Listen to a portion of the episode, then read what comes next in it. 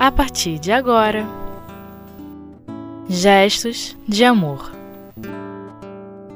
O que é o Espiritismo? O Padre, terceira parte, com Sérgio Rodrigues. Olá, amigos. O nosso estudo de hoje é sobre o livro O que é o Espiritismo, a obra indicada por Allan Kardec para aqueles que desejam se iniciar no estudo da doutrina espírita. Essa obra Kardec dividiu em três capítulos. Um dos capítulos é destinado a noções elementares do Espiritismo, um outro, a, o terceiro capítulo, para trazer as principais questões que o Espiritismo veio esclareceram, questões que a humanidade, com que a humanidade sempre se debateu, e o Espiritismo veio trazer o esclarecimento, e o capítulo primeiro, que Kardec traz em forma de diálogo a resposta às principais objeções que a doutrina vinha recebendo.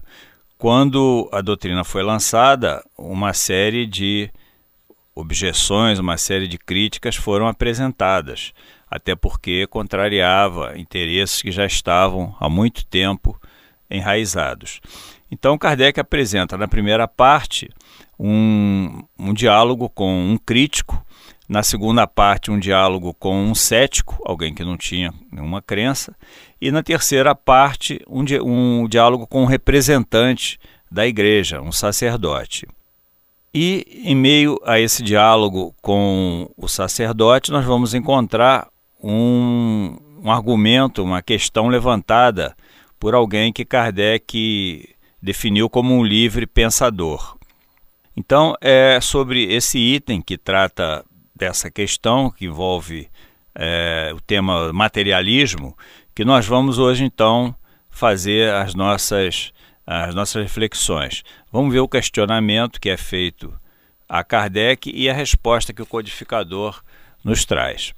Esse livro pensador, ele argumenta que Kardec a toda hora prega, proclama a liberdade de pensamento e de consciência, e declarando que toda crença é sincera e que e merece ser respeitável.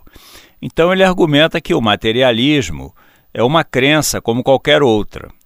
Por que então não gozaria, é, não gozaria, é, eles, os materialistas, não gozariam da liberdade que é concedida a todas as demais crenças? O materialismo, vamos lembrar, é aquela corrente filosófica que entende que tudo o que existe no universo, na vida, se resume à matéria. Tudo resulta da matéria, da ação da matéria. Inclusive os nossos pensamentos, os nossos sentimentos, as nossas escolhas. Então, com a destruição da matéria, entendem os materialistas que tudo se acaba, tudo se aniquila. E Kardec, desde o início, ele combateu muito decididamente essa ideia de que tudo termina com a morte do corpo físico através da destruição, com a consequência da destruição da matéria. Então esse livro pensador está questionando Kardec por que ele não reconhece o direito de, eh, das pessoas, de algumas pessoas, terem essa crença é, no materialismo, já que ele concede esse direito às demais correntes de pensamento. E Kardec responde que não é bem assim. O, seguramente, diz ele, cada um é livre para crer no que lhe agrada ou para não crer em nada. E não desculparíamos uma perseguição contra aquele que crê no nada depois da morte Combatendo o materialismo, nós atacamos não os indivíduos, diz o codificador, mas uma doutrina que, se é inofensiva para a sociedade, quando se encerra no foro íntimo da consciência das pessoas, é uma calamidade social quando se generaliza. Então, Kardec é, contesta essa afirmação do livre pensador de que ele não dá o direito das pessoas de crerem, né, de aceitarem o materialismo. Ele diz que cada um é livre para acreditar ou não acreditar no que entender conforme os seus suas ideias, a sua evolução permite, e que não se justificaria então uma perseguição contra aquele que não crê em nada após a morte. Ele explica então que apenas combate não as pessoas, não aqueles indivíduos que seguem essa corrente de pensamento, mas o materialismo em si, ou seja, a ideia que o materialismo traz, porque ele, nós vamos, vamos procurar demonstrar aqui no nosso estudo, ele mostra que é prejudicial à sociedade. Então ele diz: a crença, ele continua respondendo ao livre pensador, a crença em que tudo termina depois da morte, que toda solidariedade cessa com a vida, conduz o homem a considerar o sacrifício do bem-estar presente em proveito de outro como uma intrugice. Daí a máxima, cada um por si durante a vida, uma vez que há que nada há além dela. Por que se mortificar, se reprimir, se privar, quando amanhã talvez não existiremos mais? A negação do futuro, a simples dúvida sobre a vida futura, são os maiores estimulantes ao egoísmo, fonte da maioria dos males da humanidade.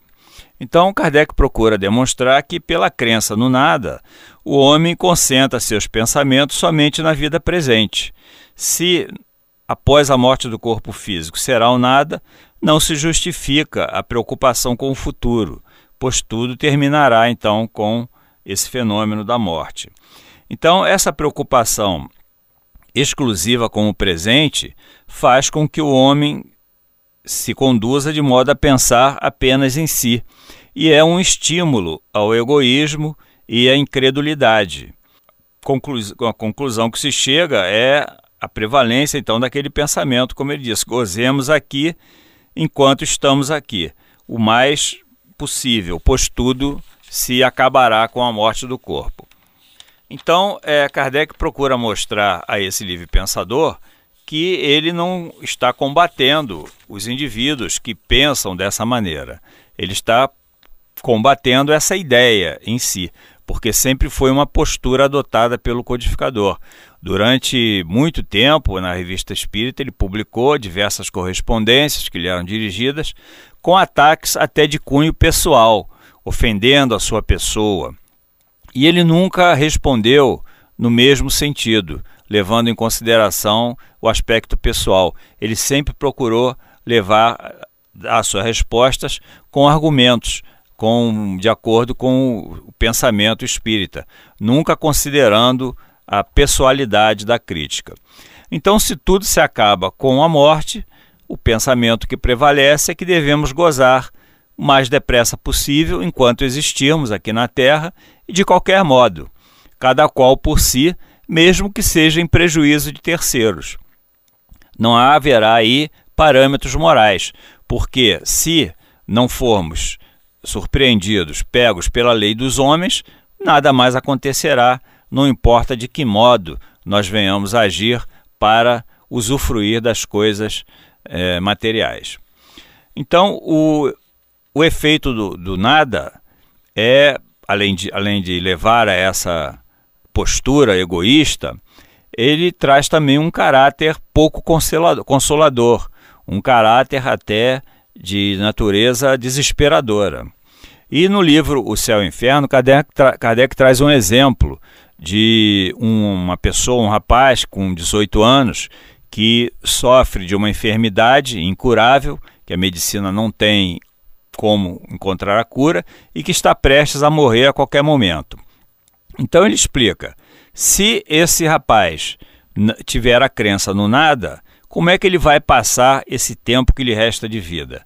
Ele vai ter que gozar da matéria o tempo que lhe resta, procurar se usufruir o máximo possível, porque essa é a lógica do materialismo.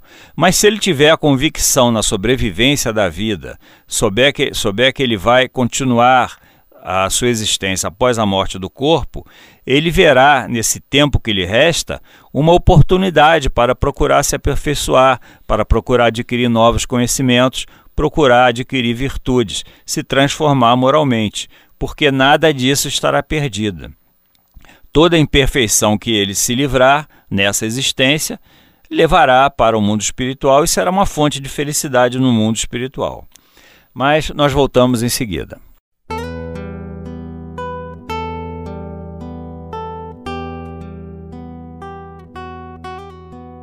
Gestos de amor. O que é o Espiritismo?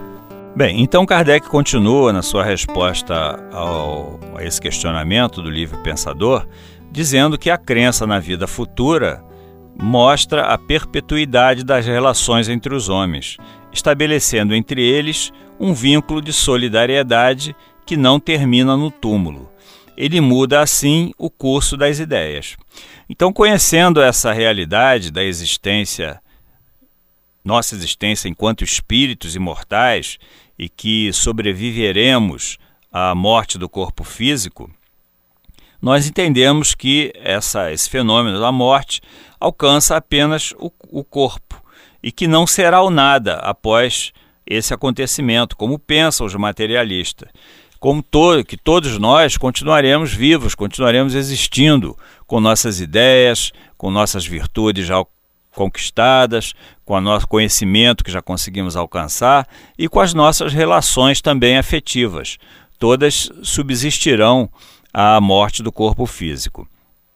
Então, aceitando a ideia da vida futura, conhecendo a ideia da vida futura, o homem compreende que as relações que ele mantém aqui na Terra, elas continu continuarão, elas subsistirão à morte do corpo.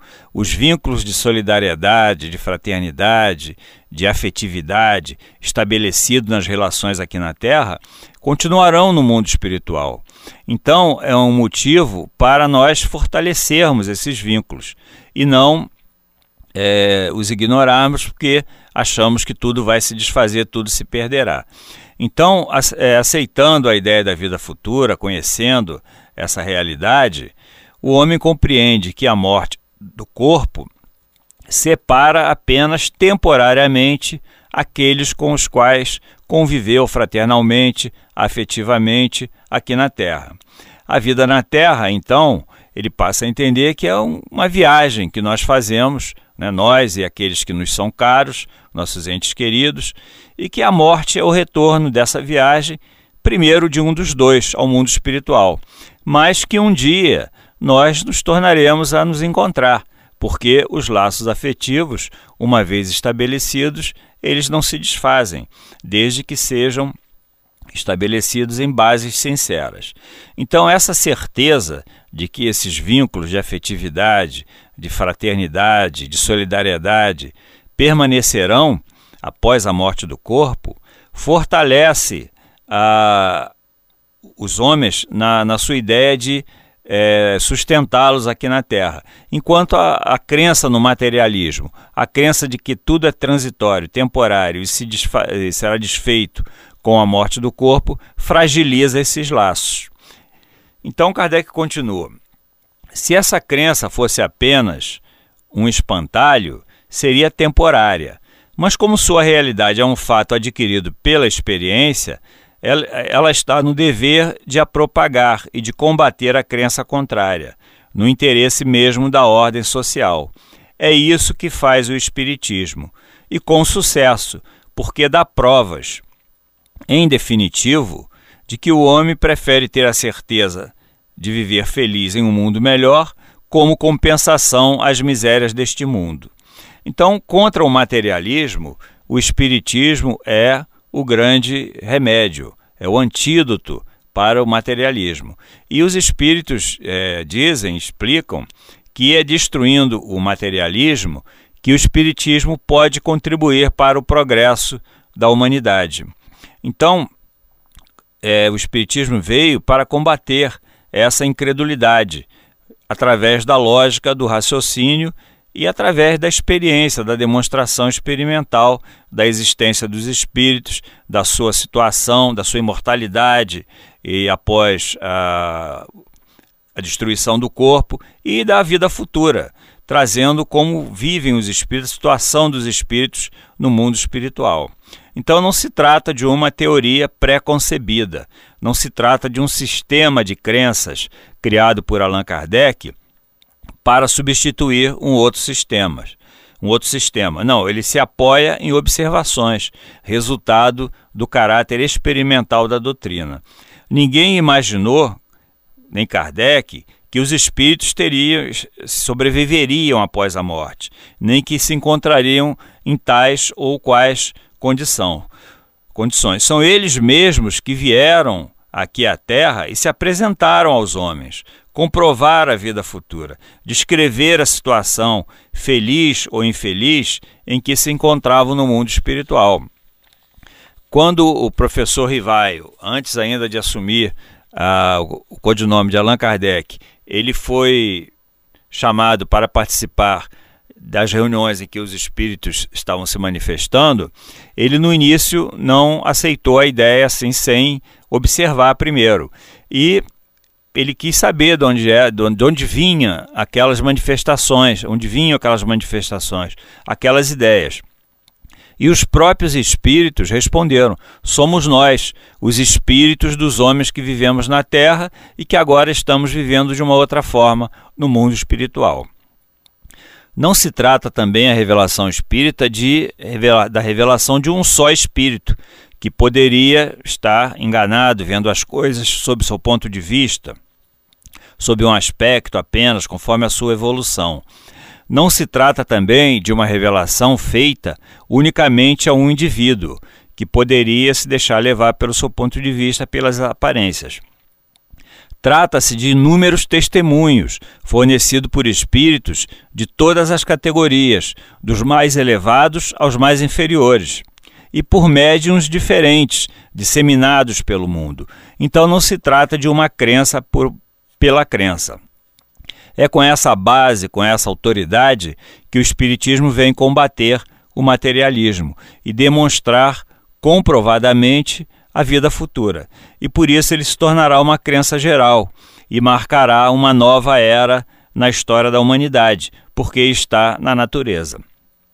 Mas os espíritos advertem que terá de ser sustentada grandes lutas, né? terão de ser sustentadas grandes lutas, lutas contra os interesses pessoais, contra os interesses materiais, porque as ideias só se transformam com o tempo, a natureza é, não dá salto. Então é de geração em geração que essas ideias antigas elas vão se enfraquecendo até acabarem por desaparecer, substituída por novos princípios, novos conceitos, novas ideias. Então, assim fazendo, demonstrando a realidade da vida futura, combatendo o materialismo, o Espiritismo faz o homem compreender onde se encontram seus verdadeiros, seus verdadeiros interesses. A vida futura deixa de ser uma dúvida ou uma simples crença, passa a ser uma, uma certeza, consequência do presente.